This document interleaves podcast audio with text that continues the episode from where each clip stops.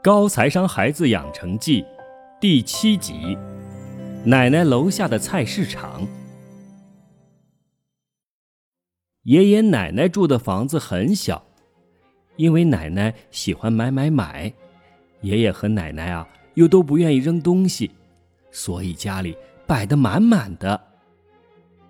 我们一家人要去看望他们，到的时候，奶奶正要出门去菜场，我和弟弟。也跟着一起去。爸爸妈妈留在家里陪爷爷说话。离开前，妈妈交代我，仔细留意一下这里的菜场和超市有什么区别。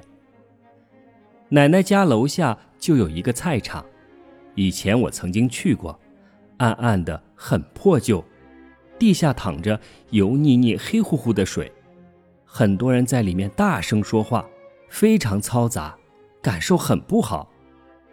几个月前，这里刚刚装修过，完全换了一副模样，又整洁又明亮，在里面逛得很舒服。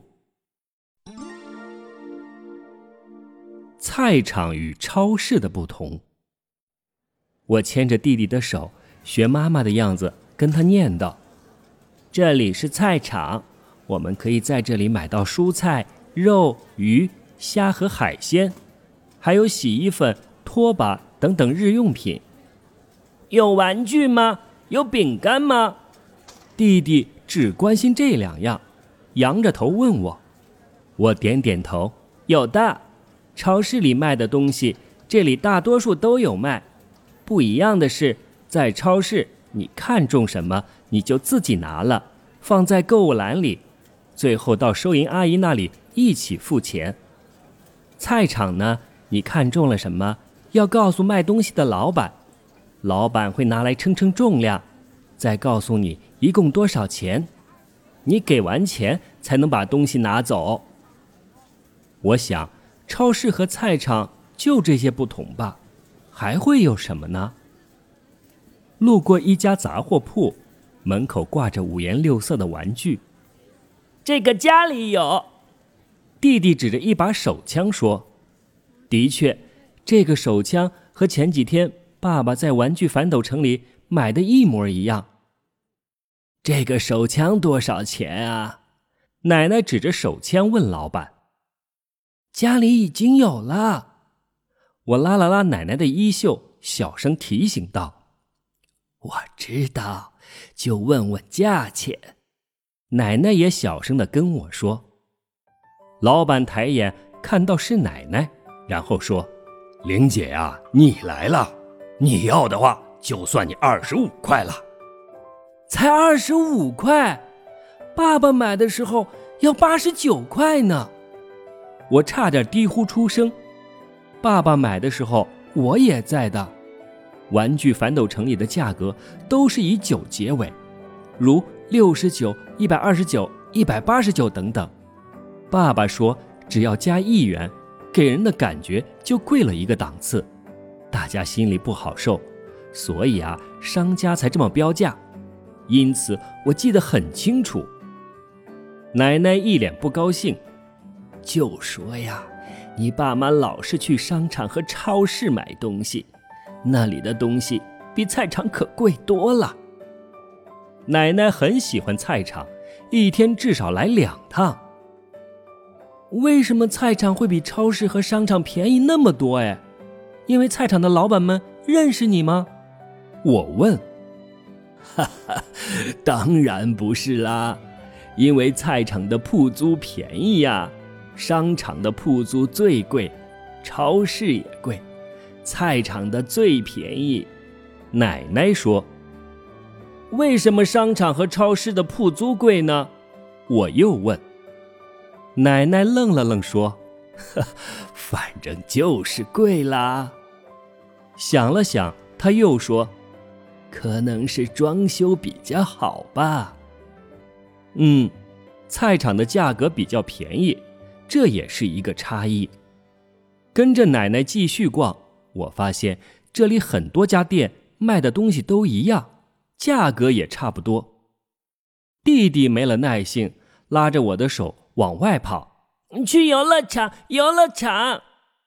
我们只好匆匆打道回府。价格、价值与供求关系。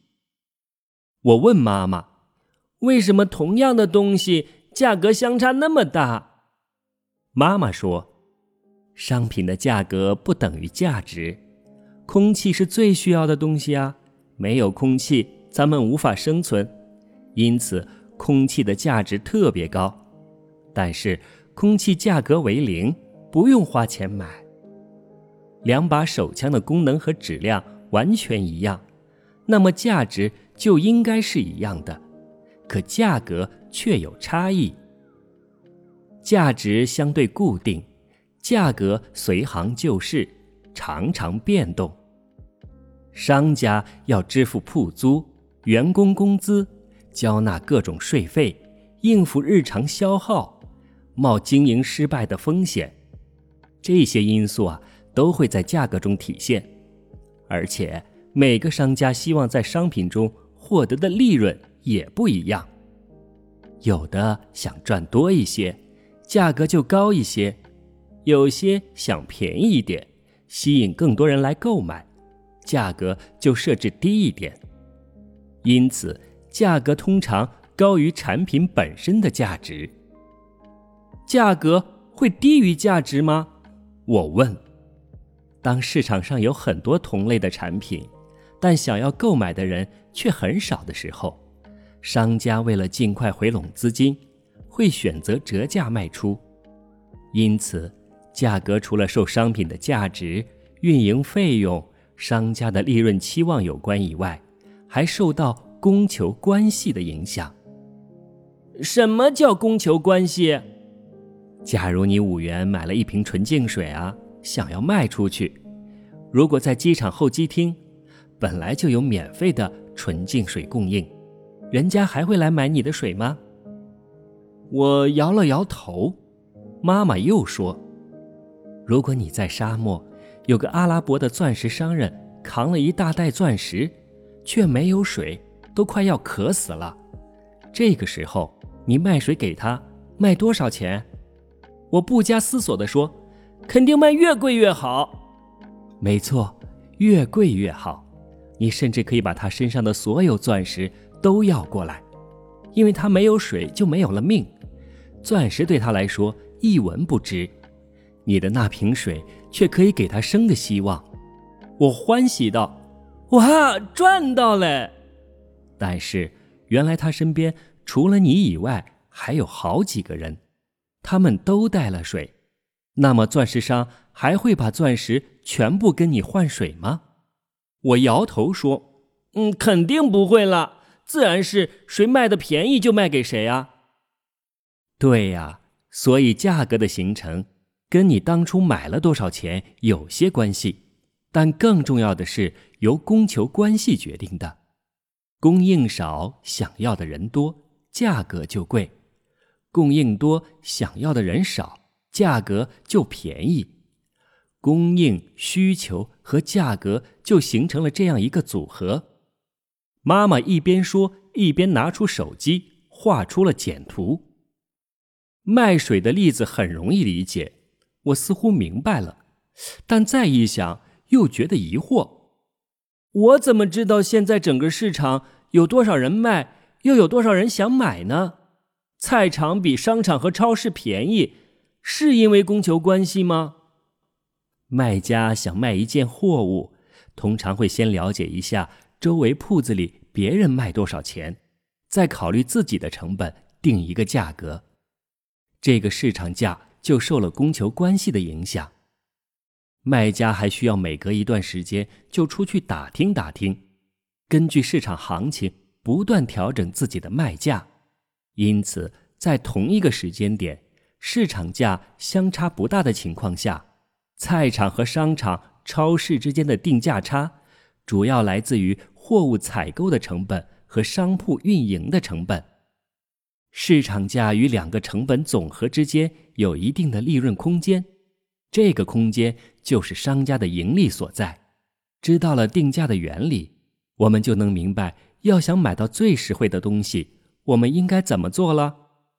怎么做呢？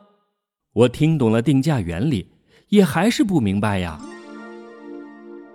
货比三家。妈妈说，菜场、超市和商场的运营成本不同。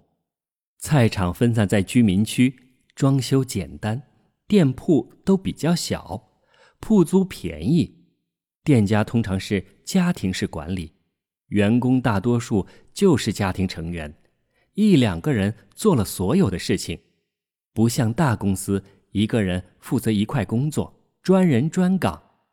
菜场店铺的员工不怎么跳槽，不需要重新招聘培养，工资成本较低。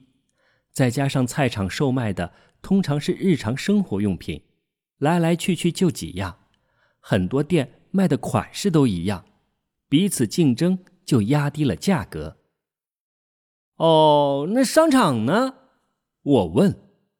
商场的位置通常比较好，交通方便，人流密集，装修的也很豪华，铺子的面积也很大，商场还经常。会搞各种各样的活动来吸引人流，这些都会折算到每一间店铺的运营成本里，因此铺租非常贵。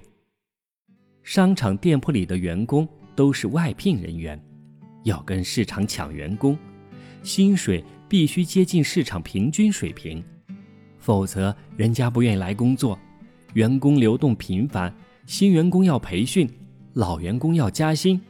人员成本就比较贵，商场里的店铺还会花很多钱去打广告，吸引大家来购买，各种各样的费用加起来，在商场运营就要贵很多。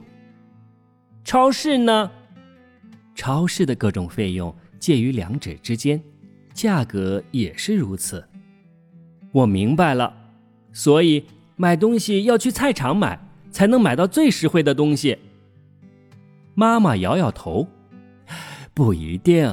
菜场里的商品种类不多，很多想买的东西在菜场里是没有的。我又搞不清楚了，那怎么办？可能是觉得他讲了这么多我都不明白，有些丧气。妈妈叹了口气说：“哎，既然不同买家的价格不同，我们买东西的时候可以货比三家呀。”看看哪一家更便宜，就去哪一家买啦。哦，我恍然大悟，那爸爸就没有货比三家，结果买贵了六十四块。哼，我回家后也要跟爸爸讲讲菜场和商场的区别。我慎重道。妈妈哈哈的笑了起来。哈哈哈，爸爸不是不明白这个道理，只是对他来讲，为了省六十四元。专门跑去不顺路的菜场，所花费的时间和精力比六十四元更贵。哈，时间和精力也花钱呀！我又迷糊了。稀缺的资源，在这个世界上，相对于我们无限的需求而言，在一定的时间和空间范围内，资源总是有限的。每个孩子。都想要数不清的玩具，越多越好啊！但我们家堆放的空间是有限的，玩具多了摆不下，我们能够用于购买玩具的钱也是有限，多了买不起。小朋友的时间也有限，我们每个人一天只有二十四个小时，做了这些事就没有时间做那些事，玩具太多了也玩不完呢。和电脑游戏里人物的精力条一样，我们每个人的精力也是有限的，坐久了会体力不支，必须休息，否则没力气做其他事。我们把这种情况叫做资源的稀缺性。你还能找到其他稀缺性的例子吗？我很快就想到了第一个，嗯，学校里的教室就那么多。小朋友多了就坐不下了。第二个，下雨天的计程车就那么多，因为下雨大家都想打车，所以就老是打不到车。嗯，第三个，迪士尼公园就那么大，假期里大家都去玩，所以老要排长队，太普遍了。我脑子里的点子一个个直往外冒。